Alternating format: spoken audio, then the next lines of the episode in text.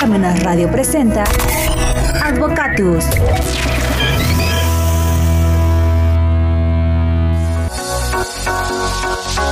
Hola amigos, ¿qué tal? Buenos medios días y como siempre, inmediatamente después de las 12 campanadas de reloj de catedral que se escuchan hasta aquí, hasta Parmenas Radio, damos inicio al programa Advocatus. Hoy, lunes 8 de mayo.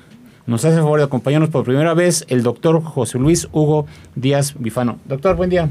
Hola, muy buenos días. Gracias por la invitación. Estamos el gusto de estar por aquí con ustedes. Al contrario, muchas gracias. Ya saben que aquí es su casa y que son bienvenidos en el momento que gusten ustedes. Estamos a sus órdenes, al contrario. Y también nos acompaña Rita, Rita Díaz y sus notas. Hola Rita. Hola, bienvenido doctor y gracias por estar aquí. Muy bien. Hoy ya es 8 de mayo, ya este ya estamos a todo lo que da con este mes de mayo. Y el tema que vamos a tocar hoy, que nos va a hacer el favor el doctor Díaz Bifano, es formalidades de las sociedades anónimas. Un tema muy extenso, un tema que tendría como para cuatro o cinco programas.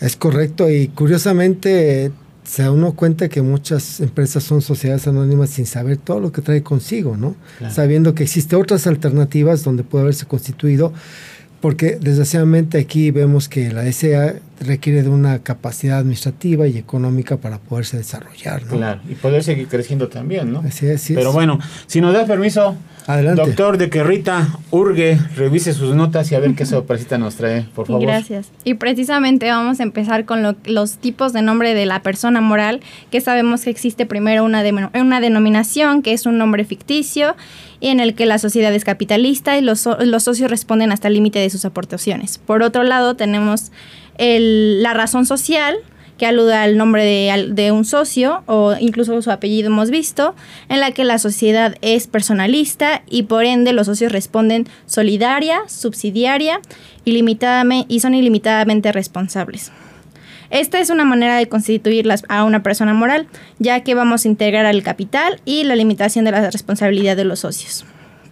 Hay una ley mexicana que las regula, efectivamente, que es la ley de sociedades mercantiles. Y dentro de algunas de estas características de sociedades anón- anónimas podemos encontrar que el capital está representado por acciones, cuyo valor es determinado por los socios. Los socios reciben el nombre de accionistas, no hay limitación en el número de acciones que pueden tener un accionistas. Los accionistas de la sociedad tienen derecho preferente para comprar las acciones de los demás. Los accionistas no pueden hacer préstamos o anticipos sobre sus propias acciones. No pueden emitirse nuevas acciones hasta las que las anteriores se encuentren totalmente pagadas. No se pueden emitir acciones por una suma menor al valor en actas. Y los derechos de los accionistas se dividen en, económicos y corporativos. El primero alude a que su principal derecho es participar en las ganancias y el, el derecho corporativo aluda a que son esenciales para votar en las asambleas. Asimismo, también es obligatorio tener un órgano de vigilancia denominado comisario. En los estatutos sociales de las sociedades anónimas se contemplan la gran variedad de reglas esenciales, como las restricciones de transmisión de acciones, reglas para la venta de estas acciones, incluso el número de asambleas que se van a llevar a cabo y entre otras muchas denominaciones que, que vemos en este tipo de asambleas. Pues muy interesante, muy largo el camino. ¿Por Así dónde es. empezamos? Tú nos indicas. Pues quisiera empezar a platicar ahí sobre, regularmente eh, empezamos con actividades empresariales como personas físicas y de repente nos están solicitando, dada por incursionar en nuevos mercados y que te constituyes como una sociedad. Y lo primero que se le viene a la gente siempre es una SA. Y yo cuestiono y pregunto, bueno, vamos a ver de qué tamaño es tu empresa, si eres micro, pequeña, mediana o grande empresa. Y es como, vamos a hacer una analogía. Si tú te compras una talla XXL y eres talla 38, pues básicamente te va a quedar grande el saco. Claro. Entonces bueno, es para cuando crezcas. Pues mejor te compras una talla 38 que te acomode bien, te sientas cómodo y puedes desarrollar. Exactamente. De igual forma ocurre con una sociedad. Y empecemos con las microempresas. La Ley General de Fomento a la Microindustria eh, establece que, por ejemplo, aquellas empresas que tengan su, eh, su certificado de microempresa eh, puedan constituirse como tal. ¿Y sabes cuánto es el costo? Absolutamente nada. ¿Qué tienen que ir? A la Secretaría de Economía, llevan su cédula de microindustria, llenan un formato y en un periodo de 15 a 20 días hábiles les entregan su acta constitutiva sin costo alguno, básicamente siendo industria. Muy bien, ahora yo no soy industria, soy comercio y servicios. Ah, pues puedo constituirme como una sociedad por acciones simplificada, una SAS, ¿no? Igual, saco mi, mi permiso para mi denominación, lleno el formato en la página de la Secretaría de Economía y en un plazo de 24 horas tú ya tienes tu constitución de tu sociedad. Y el costo es cero pesos. Entonces, todo este tipo de sociedades están fomentadas o, están orientadas a que se generen las sociedades sin costo alguno y en este caso dado su capacidad económica. Pero bien, ya voy creciendo. Dices, bueno, ¿cuánto es el monto? Bueno, si vendo más de 5 millones, que esperemos que así sea, pues tengo que, puedo transformarme. Entonces, ¿qué decir esto tomando la analogía inicial? Ok, soy talla 38, me puse ejercicio, ahora soy talla 40, tengo que cambiar mi vestimenta me puedo emigrar de una SRL MI a una SRL normal, igual de una SAS a una SRL. Una sociedad responsabilidad limitada. Dices, bueno, ¿y por qué no una SA? volvemos al caso, ¿no? ¿Por qué comprarme una talla 44 cuando yo puedo tener una talla 40 y me ajuste bien? Perfecto. Bien, como una SRL tienes partes sociales y ahí los socios son los que van a decidir quién entra y quién sale dentro de la sociedad. Y de ahí básicamente, si tú no vas a colocar acciones dentro del público inversionista, te puedes quedar perfectamente ahí. La parte interesante es que tú tienes el control sobre la entrada y salida de los accionistas, de los socios. Básicamente presentas un informe anual con un balance general, es más que suficiente. Si es necesario el comisario, lo, lo contratas y si no, pues adelante, todos siguen trabajando. El comisario es una persona muy importante dentro de la empresa, ¿verdad? Así es, y por ejemplo en la SRL te da esa alternativa. Ahorita que entremos a las CCAs te vas a dar cuenta que es fundamental las labores del comisario, ¿no? Entonces ahí dices, bueno, ya crecí, vamos muy bien, pero ahora tengo un proyecto y requiero de inversionistas que sean socios formales dentro de, mis, de mi sociedad. Ah, pues entonces me transformo de una SRL, Sociedad Responsabilidad Limitada, a una sociedad anónima. Voy creciendo. Así es. Entonces, como ese entonces ya puedo colocar acciones entre público e inversionista en general. Y ahí tengo que conformar y cambiar mi estructura. Básicamente tengo que tener forzosamente un administrador o un consejo de administración, un comisario cuya, vamos ahorita cuáles son sus labores importantes dentro de la misma, ¿no? Emites acciones e incluso si ustedes checan la ley general de sociedades mercantiles, establece que todo lo que habla acerca de las sociedades anónimas está muy sesgado para crear una empresa de carácter bursátil, o sea, va encaminado bajo, ese contexto, que significa que puedes emitir acciones sin el valor nominal, porque el mercado lo determina, puedes establecer ciertas reglas sobre la enajenación de acciones, en la parte de eh, adquisición de acciones y demás, y te vas dando cuenta que empieza a regularse y empieza a darse un sesgo. Entonces se establece más de manera detallada en la ley del mercado de valores. Vas abriendo ese abanico de posibilidades, ¿no? Como dices tú, ese valor que de las acciones pues puede ir modificándose, ¿no? Y dependiendo también las acciones que tú adquieras. Es correcto, te vas, ahora sí que vas empezando a hacer las adaptaciones para ir creciendo. Ahora bien, ¿qué trae consigo? Les decía, una sociedad responsable limitada, tú presentas un informe, estableces en qué mes lo presentas y únicamente es tu balance y es tu informe. Y todo está muy bien. En una sociedad anónima, de acuerdo a la ley, te establece que es obligatorio que dentro de los cuatro meses al término de tu ejercicio dicho de manera coloquial, de enero a abril, presentes una asamblea ordinaria informativa, donde el administrador presenta los resultados de la sociedad, donde presenta los estados financieros básicos, que son balance, estado de resultados integral, eh, flujo de efectivo y estado de cambios en el capital contable acompañado con sus notas. Ah, pero no únicamente es presentarlos, tiene que estar validados, en este caso por el comisario. Realmente para dar esa validación tiene que dictaminarlos. Y entonces dices, oye, pues si, mi comisario es un ingeniero, ¿cómo va a dictaminar estados financieros? Ah, no, la misma ley te dice, ¿sabes qué? Tu comisario tienes la capacidad a nombre de la empresa de contratar un tercero que te asesore, te ayude para emitir dicho dictamen.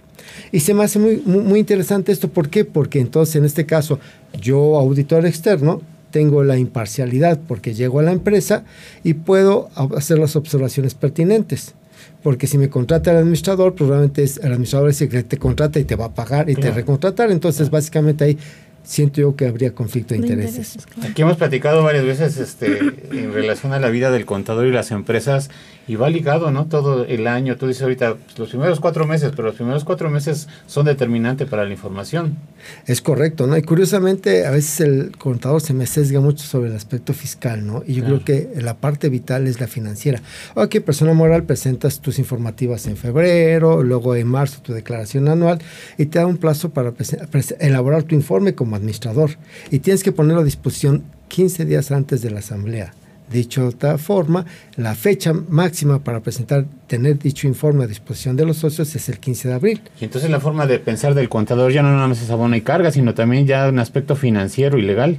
Totalmente, y yo parto de un principio muy simple, ¿no? ¿Qué es más interesante para el empresario? ¿Tener una persona que te diga que tienes que pagar impuestos o tener una persona que te ayude a dar información para tomar decisiones y tu empresa crezca? ¿no? Claro, por supuesto. Entonces ahí es la parte interesante, aunque pues yo creo que la parte, todo esto va evolucionando, que es la parte muy interesante, ¿no? Claro.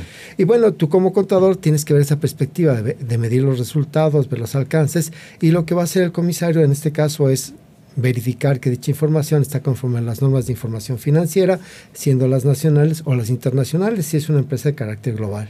Claro. Entonces te vas dando cuenta que todo se va aunado. Y algo interesante dentro de las facultades de, del comisario, durante a mis alumnos les digo que es el, el chismoso de la empresa, ¿no? Porque debe estar al pendiente de, de- de la empresa. Sí, porque tiene facultades y obligaciones, ¿no? Creo que el artículo 166 regula ambas facultades y Sí, sí, concesiones. totalmente, ¿no? Por ejemplo, aquí curiosamente el comisario tiene derecho a exigir, así lo dice la ley, a exigir información en la medida que él requiera para poder establecer, en este caso, un diagnóstico. Claro. ¿sí? Solicitar mes a mes que le presente mínimo el balance y estado resultados. Y no es únicamente que te lo entrego y ya, sino tiene que revisar, ver los resultados, cuáles son las tendencias y hacia dónde va. Entonces, en este caso, aquí el contador sí te presenta el balance, estado de resultados, con un análisis de cuáles son las tendencias, cuáles son las razones financieras, cómo va la empresa. Entonces, sería una aportación muy interesante por parte del contador. Y se va a dar cuenta que estamos incrementando los costos, estamos reduciendo, estamos optimizando o estamos este, apalancándonos demasiado. Entonces, te vas dando cuenta que todo eso es parte de lo que vas llevando a cabo. Incluso aquí hablamos de mes a mes, pero hay empresas que lo hacen cada quincena, ir checando cuál es la tendencia de la empresa. Bueno, es importante, ¿no? Porque información es poder. O sea, vamos a ver para dónde va a crecer la empresa, qué es lo que nos falta para lograr objetivos, ¿no? Sí, es muy importante. Y algo interesante es que no únicamente el contador nos sirve para pagar impuestos, es el que nos da las herramientas para tomar decisiones, Claro. emite información. Es más, la misma NIF te dice, ¿no? ¿Cuál es el aspecto fundamental de los estados financieros? Para los usuarios, la toma de decisiones, ¿no? Es análisis, toma de decisiones. Si voy bien o voy bien, ¿cómo le manejamos ahí? Entonces ahí nos damos cuenta que, por ejemplo, en la sociedad ya empiezas, requieres una, una mayor infraestructura administrativa y económica. Porque al final de cuentas, bueno, ok, la SRL, la SA, pues no te establece un capital social mínimo. Tú lo estableces desde tu, tu acta constitutiva. Entonces vas teniendo ventajas. Pero aquí la parte interesante de todo esto es todo lo que trae consigo la parte administrativa. Aquí, por ejemplo, esta ruta que tú nos estás estableciendo, precisamente, ¿qué quieres? El, dependiendo del autor que estés leyendo, que habla de la micro, pequeña y mediana empresa en nuestro país, hablas del 90, 95% del total de las empresas en nuestro país, y el 5%, pues tal vez, o 10%, dependiendo de qué autor leas, sobre la gran empresa. Este caminito que tú estás haciendo, pues obviamente lo recorren el 90% de las empresas, ¿no? Ya llegamos a crecer, ahora vamos a constituirnos, cómo nos, cómo nos conviene constituirnos, ¿no? Sí, es la parte interesante. Una vez que tú ya lograste tener esa capacidad administrativa y financiera para poderte desarrollar, puedes dar un brinco más como una sociedad anónima. Pero desgraciadamente, en un estudio que hice hace años, este, el 92% de las SA son micro y pequeñas empresas. Significa que, se, ahora sí que Les queda grande el traje, como dijeras. tú. Así es, se brincaron de la secundaria a la licenciatura y de repente hay conceptos que no entienden porque les hizo falta el bachillerato, ¿no? Entonces, no, así que va, creándose progresivamente, ¿no?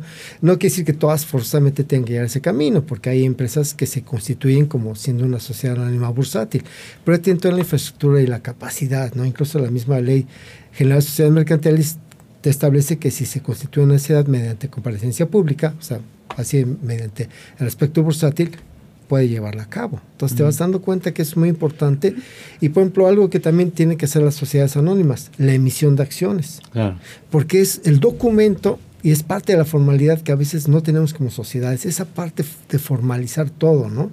Eh, damos darnos cuenta que tu asamblea, tienes, si tu empresa ya tiene 10 años, mínimo debes tener nuevas asambleas Claro. ordinarias informativas, una de cada año. Claro. O sea, y las más extraordinarias que deben de protocolizarse ante notario, ¿no? Si tienes cambio de accionista, existe enajenación de acciones y trae consecuencias de carácter financiero y fiscal. Claro. Entonces, todo eso es importante, llevar tu libro de actas, ¿no? Claro. Porque al fin de cuentas la ley establece, dice, bueno, ¿quiénes son los verdaderos dueños de las, de las acciones? Pues el que esté en el registro, no el que tenga la acción. Y por ejemplo, ahí curiosamente dice, ah, pues debo llevar un registro de socios accionistas. estoy de acuerdo, pero si mi sociedad ya es grande, curiosamente, y ya estás dentro del carácter bursátil, el INDEVAL es el que te lleva tus registros o sea, de tu emisión de acciones. Entonces, por ejemplo, lo que tenga el INDEVAL, el Instituto de Depósito de Valores, de la Bolsa Mexicana de Valores, dice, estos son los dueños, porque están registrados, inscritos en mi registro. Entonces, te vas dando cuenta cómo la Ley General de Sociedades Mercantiles tiene un sesgo para la CCA de carácter bursátil, curiosamente. Sí, aquí no nada más siempre hablar de inversionistas es el que aporta capital, ¿no? Porque puedes aportar bienes o puedes aportar industria, que se podría hacer derecho de autor, patentes, marcas, nombres comerciales, y son distintos los derechos y las obligaciones. Es correcto. Y vamos viendo también, por ejemplo, rezando a una SA. Muchas veces nos encontramos que existen dos socios y el socio tiene el 90% y tenemos un prestanombres que tiene el 10%. Pues ahí básicamente no es una sociedad como tal. ¿Cuál es la final de, finalidad de una sociedad? Es compartir capitales, intereses y el crecimiento. Entonces, bueno, pues si ese es tu, tu esquema de tener una sociedad y tú eres el socio mayoritario, pues puedes irte por una SAS o por una sociedad responsabilidad limitada. Y en una sociedad por responsabilidad limitada, te repito, pues tú presentas un informe anual con tu balance y es más que suficiente. O podría ser que dos personas morales constituyan una tercera, una nueva, ¿no? Es correcto. Con ese ejemplo que estás diciendo tú del 90 y el 10%. Y vas, vas creciendo, vas creando una infraestructura. Ahora bien, muchas veces las sociedades anónimas dicen, bueno, necesito inversionistas y lo primero que te preguntan, a ver, ¿cómo van tus sistemas de control? ¿Cómo estableces tus entradas, salidas de dinero, tus entradas, salidas de los almacenes? ¿Cómo tienes asignados tus activos? ¿De quiénes son? ¿Cuáles son tus sistemas para garantizar que estos los cobres, los pagues y los tengas, ¿no? Tu emisión de acciones si las hiciste. Entonces, cuando de repente empiezan a ver todo esto, dicen, no, pues es que no lo he hecho, ¿no? Entonces, tú como inversionista dices, bueno, el riesgo es demasiado alto invertir en una empresa donde no tiene la parte formal la parte que me, que, que, me respalde de acuerdo a las leyes. Pero una vez que ya lo tienes, dices, bueno, ahora ya soy una SA, estoy creciendo, me va muy bien, quiero hacer proyectos, tengo proyectos, vamos a desarrollar más proyectos, requiero de inversionistas. Entonces ahí entra la ley del mercado de valores y te, conoce tres tipos de sociedades, la SAPI, la Sociedad Anónima Promotora de Inversión, donde tú colocas en un mercado extrabursátil entre particulares eh, la colocación de acciones. Y ahí te establece el artículo octavo cuáles son, digamos, los, este, los lineamientos para emitir acciones ahora sí que los limitantes, las obligaciones, los derechos de los socios y demás. Y es curioso porque, por ejemplo, una SA no puede comprar sus propias acciones, pero haciendo una SAPI, una SAPIP o una SAB sí lo puede llevar a cabo. Dicho de manera práctica, emito acciones, las coloco entre los inversionistas, veo que tengo exceso de circulante, las pago, las recojo, las guardo en tesorería y para cuando requiere dinero, nuevamente las coloco. Y por ejemplo, ¿cuál es la diferencia entre una SAPIP? La bursátil, la Sociedad Anónima Promotora de Inversión Bursátil, que básicamente sus acciones las va a inscribir en el Registro Nacional de Acciones, que en el, en el INDEVAL, para que en este caso se tenga esa, digamos, formalidad ya como mercado libre. Y bueno, la ley del mercado de valores te dice, bueno, sabes, la ley del mercado de valores te dice, sabes que tienes un plazo de 10 años para transformarte de una SAPIP a una SAB. O sea, tienes un proceso de aprendizaje durante 10 años para ir creciendo. Realmente te dicen, bueno, para que tú coloques acciones te piden 20 millones de UDIs para poder colocar acciones, que ahorita vamos a 120 millones en el capital contable. Para la infraestructura de una SAB te pide, creo que son, uh, creo que 100 millones de de UDIs para poder colocar, son algo así como 600, 700 millones de pesos en el capital contable. Estoy haciendo números gruesos para que tú puedas, en este caso, ser una sociedad anónima bursátil. Y aquí viene la parte que tú mencionabas del corporativismo, donde dices, bueno, ok, vamos a crear una SA y posiblemente los inversionistas sean otras sociedades. Claro. Entonces empieza a crear un gobierno corporativo. ¿Qué significa eso? La parte donde tú como corporación vas a administrarte y vas a tener socios que quizás no conozcas y tengan tus derechos y demás. Y viene la parte interesante porque ahí tú tienes que regularlo.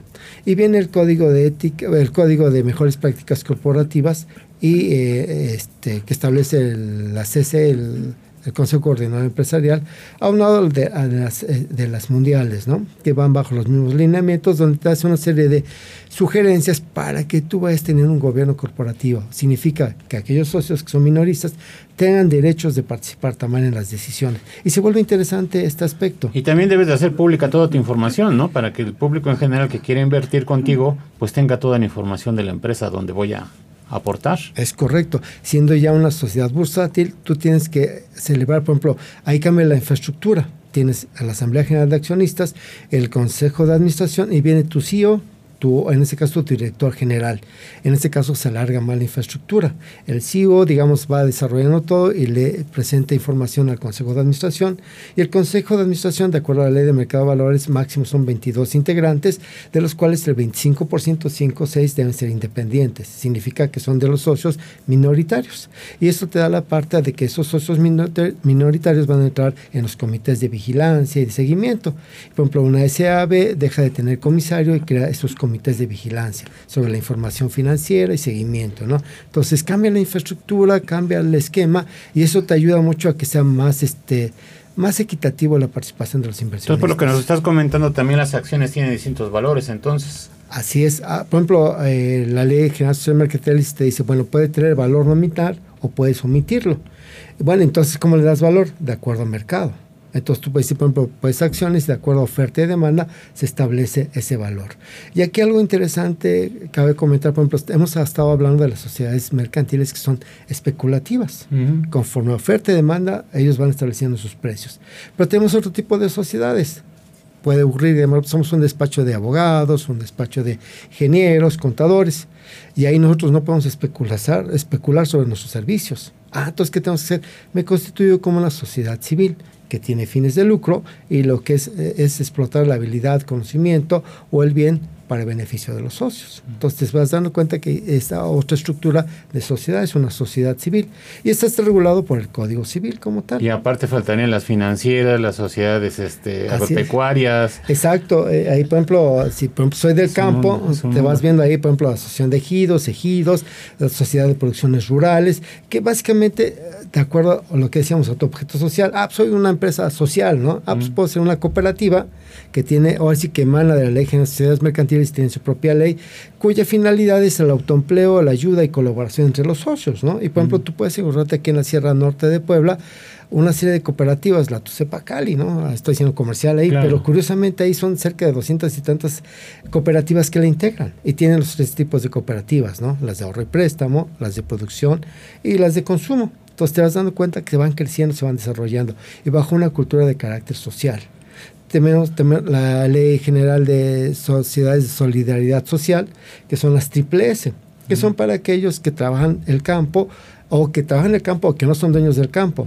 este, eh, Como medieros. Ándale, exacto, a este pardifundistas es la palabra correcta. Entonces, ahí curiosamente ellos se pueden constituir y es para darle esa formalidad, ese fortalecimiento a esas sociedades de carácter social, ¿no? Entonces te vas dando cuenta que todo eso va unado de acuerdo a tu objeto social, tu capacidad administrativa y tu capacidad económica y lo vas desarrollando. Entonces, la próxima vez que pensemos en constituirnos en una sociedad, ¿qué tenemos que pensar?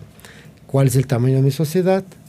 ¿Cuál, cuál es el mejor traje que me queda a la medida? Para que yo pueda trabajar de manera eh, este, correcta. Y si, por ejemplo, si mi saco es muy grande, pues me va a quedar holgado y va a ser molesto. Si me queda la medida, me voy a ver bien, voy a trabajar bien y voy a estar bien. Que es la parte interesante de todo esto. Lo que nos comentas es un abanico tremendo en relación a las sociedades. No nada más son las de siempre, las de cajón, sino que pues obviamente se abanica hacia, se abre este abanico hacia las financieras, las agropecuarias, las civiles y pues obviamente también un comerciante lo que busca generalmente es un financiamiento barato. Así es. ¿no? Y entonces también dependiendo cómo esté tu empresa, pues va a ser el tipo de financiamiento que vas a poder conseguir o te pueden otorgar, ¿no? Y básicamente, por ejemplo, ahí cuando dices, bueno, yo quiero un financiamiento económico barato, ¿no? La pregunta es, eh, lo que evalúa siempre la institución financiera es tu riesgo, ¿no? ¿Qué tan qué tanto riesgo existe tu empresa. Y tú llegas y sabes que es una empresa totalmente bien constituida, cumplo con todos los cánones, tengo todos los registros, tengo un mercado que desarrollar, estoy manejando todas mis cuentas de manera correcta, pues regularmente lo que hace la institución financiera dices, bueno, tiene como toda empresa un riesgo, pero es menor. Entonces, por lo tanto, la tasa tiende a bajar, curiosamente. Tú ves, por ejemplo, las empresas que cotizan en bolsa, ¿no? Regularmente, las tasas, por ejemplo, ahorita Z está 11.27, la Z a 28, a 28 días. dices, bueno, bajo ese rango es una tasa de referencia, ellos están ofertando también. Un poquito más arriba, un poquito más abajo, ¿no? Entonces, cuando de repente te encuentras una empresa que te, te, te ofrece una tasa muy alta, pues tienes que identificar que es un riesgo muy alto el que estás corriendo. Por supuesto. Entonces, todo eso incide en la formalidad de las sociedades. Entonces dices, bueno, quiero que me den un crédito económico, un crédito barato y que pueda acceder, pues formalízate, trata de establecerlo ahí y llévalo a cabo, ¿no? Y pues como tú decías, el contador puede ser un buen aliado, ¿no? No lo vean como el pagador de impuestos, sino ese aquel aliado que va a desarrollarlo. Y vale el comercial, ¿no? O sea, págale bien para que te haga bien el trabajo. Claro. Sí, claro, si le pagas, o sea, muy poco y lo tienes negreando, pues posiblemente el contador te va a dar la información que tú requieras que le pidas, pero no te va a hacer una aportación adicional. Yo decía Demi, ¿no? Si tú a tu proceso le pones calidad y procesos de calidad y insumos de calidad, vas a obtener productos de calidad. Igual acá, si tú quieres que tu contador pues básicamente vele solicitando, vele trabajando conjuntamente para desarrollarlo. Igual el abogado y el administrador, ¿no? Que son partes esenciales dentro del mismo empresa, ¿no? Entonces, seguirlo desarrollando ir trabajando. Y ahora sí que, eh, recapitulando esto, la próxima vez que empieces en una sociedad, vi cuál es tu objeto social, cuál es tu estructura, de qué tamaño eres, y con respecto a eso, vas a identificar qué tipo de sociedad te correspondería, porque vas a saber cuáles son tus obligaciones y derechos que tendrías como tal curiosamente. Claro, pero va a ser una toma de decisiones en forma conjunta, ¿no? Si bien es cierto también las sociedades mercantiles, pues su origen es de la edad media, pues obviamente todo ha ido cambiando, se ha ido modificando, los mismos requisitos, incluso para la sociedad anónima, han ido variando, los, las, las, aportaciones de capital, el número de socios, la duración de la sociedad, ha ido cambiando, ¿no? Las responsabilidades, como hablaba este Rita, hace rato, pues han ido cambiando, ¿no? Entonces, obviamente, tienes que estar inmerso en este mundo para, para poder seguir creciendo. Es correcto. Y bueno, desde el 2014 la ley de sociedades mercantiles ha tenido muchas, muchas modificaciones. Entonces, ¿qué genera eso? Que se ha ido actualizando afortunadamente. Así como que llevó un proceso en que esa ley estuvo muy estática pero a partir de 2014 empezó a ser más flexible, mayor, este, ahora sí que una serie de reformas que le han venido a tratar de ser más moderna.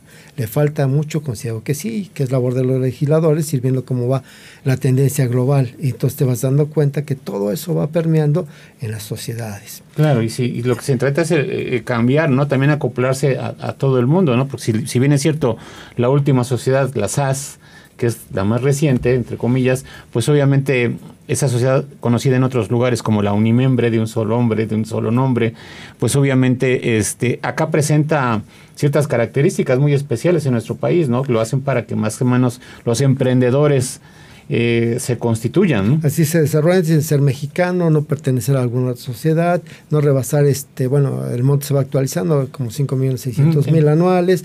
Entonces, todos son requisitos que te establecen y puede ser una sola persona. Si va a ser una sociedad es un poquito contradictorio, porque si es sociedad son dos, ¿no? Mínimo dos para ser sociedad. Pero aquí es uno. Pero básicamente lo que busca es la personalidad jurídica.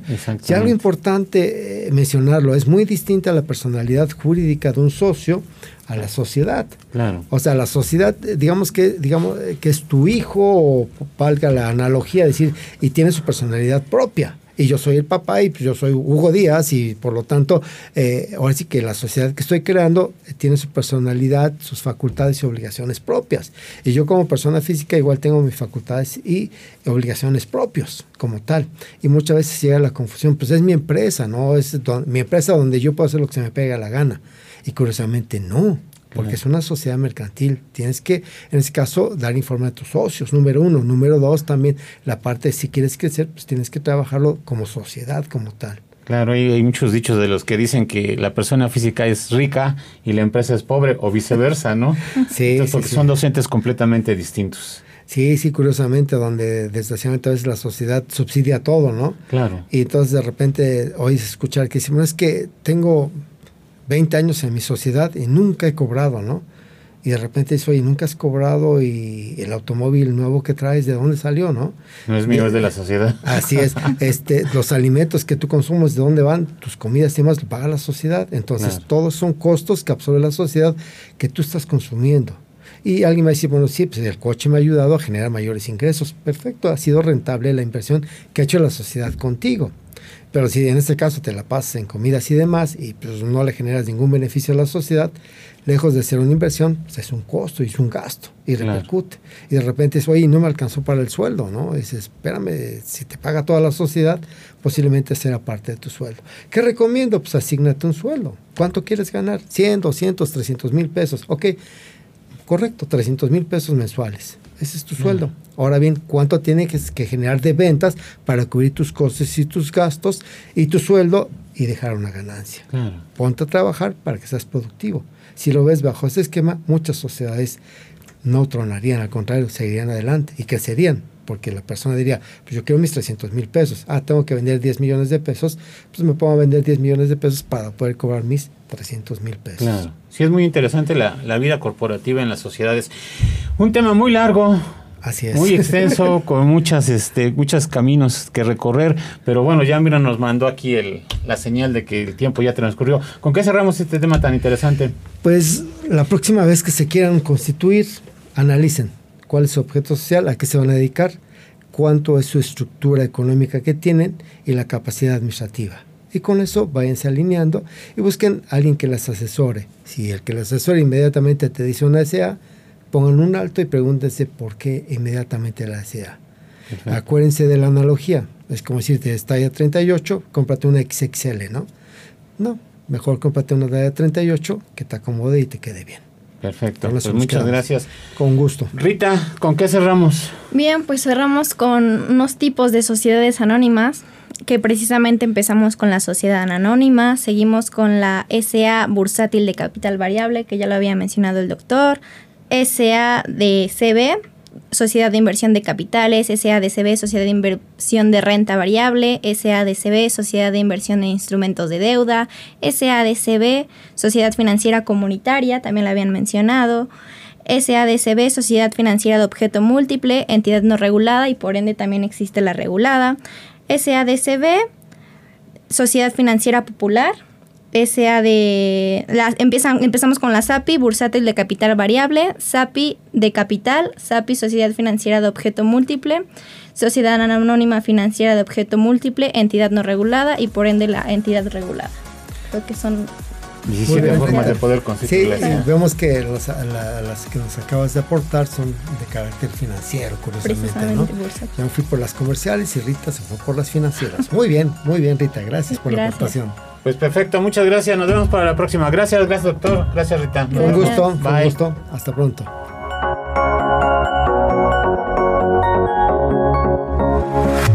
Parmenas Radio presentó Advocatus.